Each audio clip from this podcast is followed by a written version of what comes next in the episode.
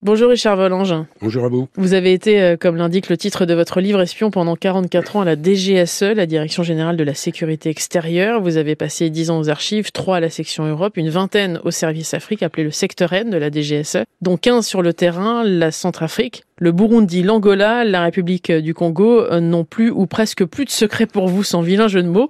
Vous avez au fil du temps appris à vivre avec euh, la politique française aussi en Afrique et à la cerner, à cerner les erreurs qu'elle a pu commettre. Aujourd'hui, vous publiez euh, le livre Espion 44 ans à la DGSE avec au cœur de cet ouvrage une nostalgie, j'ai l'impression, un regret de ne plus en faire partie alors que vous auriez pu continuer si l'administration n'avait pas considéré que vous étiez trop vieux pour le marché de l'emploi. C'était ça aussi que vous souhaitiez dire dans cet ouvrage? Oui, aussi. Il y avait plusieurs volets en ce qui concerne la publication du livre, euh, quelque part parce que sous forme de thérapie, parce qu'effectivement, pour moi, c'était difficile de quitter le service dans ces conditions. Aussi pour donner des clés aux jeunes, leur expliquer voilà que c'est un parcours auquel ils pourraient être euh, parfaitement confrontés, euh, même si ce sont d'autres pays, d'autres circonstances. Et puis le fait que c'est vrai, j'aurais souhaité une dernière affectation parce que j'estimais être encore capable de le faire. C'est quoi un agent secret, Richard Volange Pour beaucoup, euh, on a l'image de James Bond, inévitablement, de 007, des fois avec sa voiture, son Aston Martin, mais c'est quoi un agent secret? Euh, C'est absolument pas ça, Le glamour en train de tomber. Non, non, non, pas du tout. Pas du tout. En plus, si vous voulez, sur des pays euh, africains un peu improbables, sur des théâtres de, de conflits, on est encore plus loin de cette définition.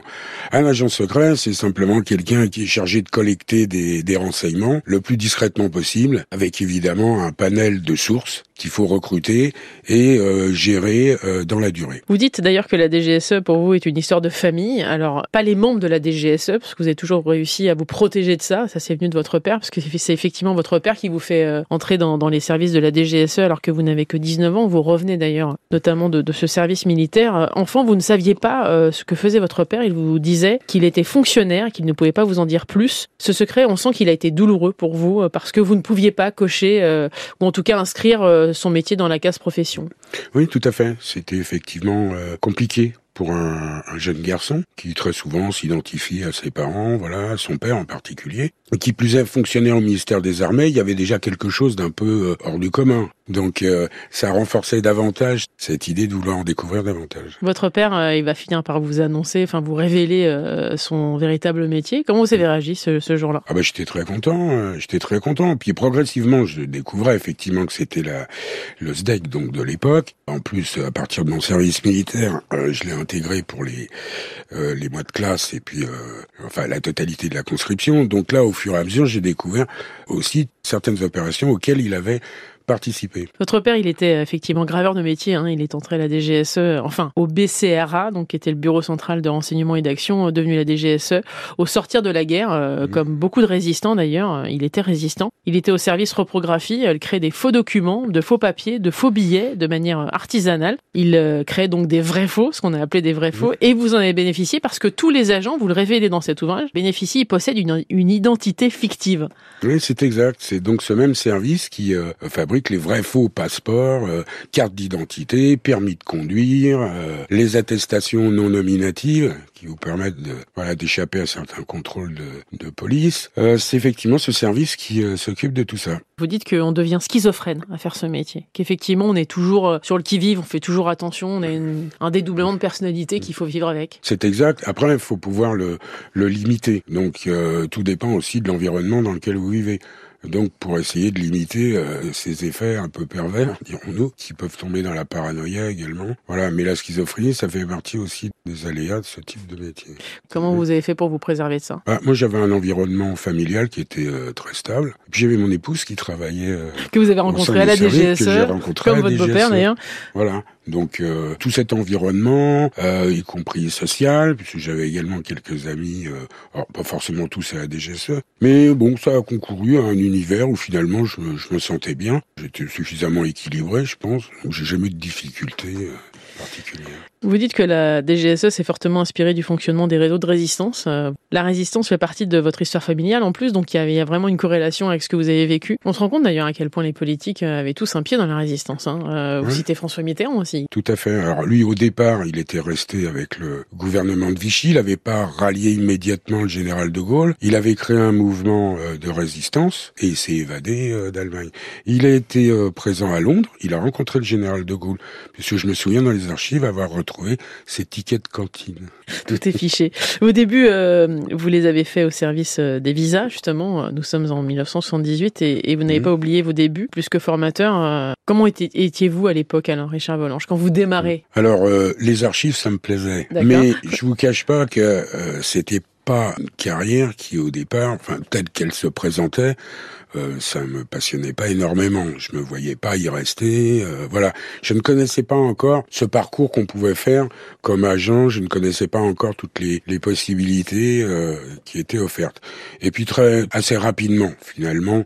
Euh, j'ai choisi de présenter tous les concours et puis de m'accrocher et de me diriger sur le renseignement pur. Vous avez demandé à travailler sur les sujets africains. Pourquoi? Pourquoi? Parce que l'Afrique me plaisait déjà à travers mon grand-père qui euh, euh, est décédé euh, sur place, puisqu'après la Première Guerre mondiale, il s'est réengagé. Le pauvre ne pensait plus qu'à être sur les théâtres d'opération, donc il est décédé là-bas. Donc il y avait, il y avait, si vous voulez, tout un prisme, voilà, qui m'attirait sur le continent africain. Vous allez devenir d'ailleurs complètement passionné, hein, effectivement, par ce service, le fameux service N, le service mmh. Afrique de la DGSE. On comprend que c'est vraiment le centre de votre vie, Richard Volange, que dans tout ce parcours professionnel, vous avez un attachement pour ce service euh, illimité. Alors, pour le secteur N, oui, ça a été un, temps, sur un temps long, parce que c'est au profit de ce secteur que j'ai euh, été essentiellement euh, affecté en poste extérieur. Après, les choses ont changé, si vous voulez, parce que le politico-sécuritaire a cédé la place au contre-terrorisme, à d'autres thématiques transverses. Et là, le secteur N n'était plus au fait. Donc, il a dû céder progressivement une partie de l'Afrique sur des domaines, notamment comme le contre-terrorisme.